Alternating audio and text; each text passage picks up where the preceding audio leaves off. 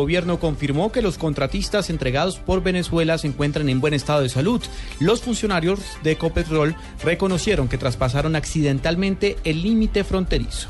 Desde Cúcuta, Juliet Cano.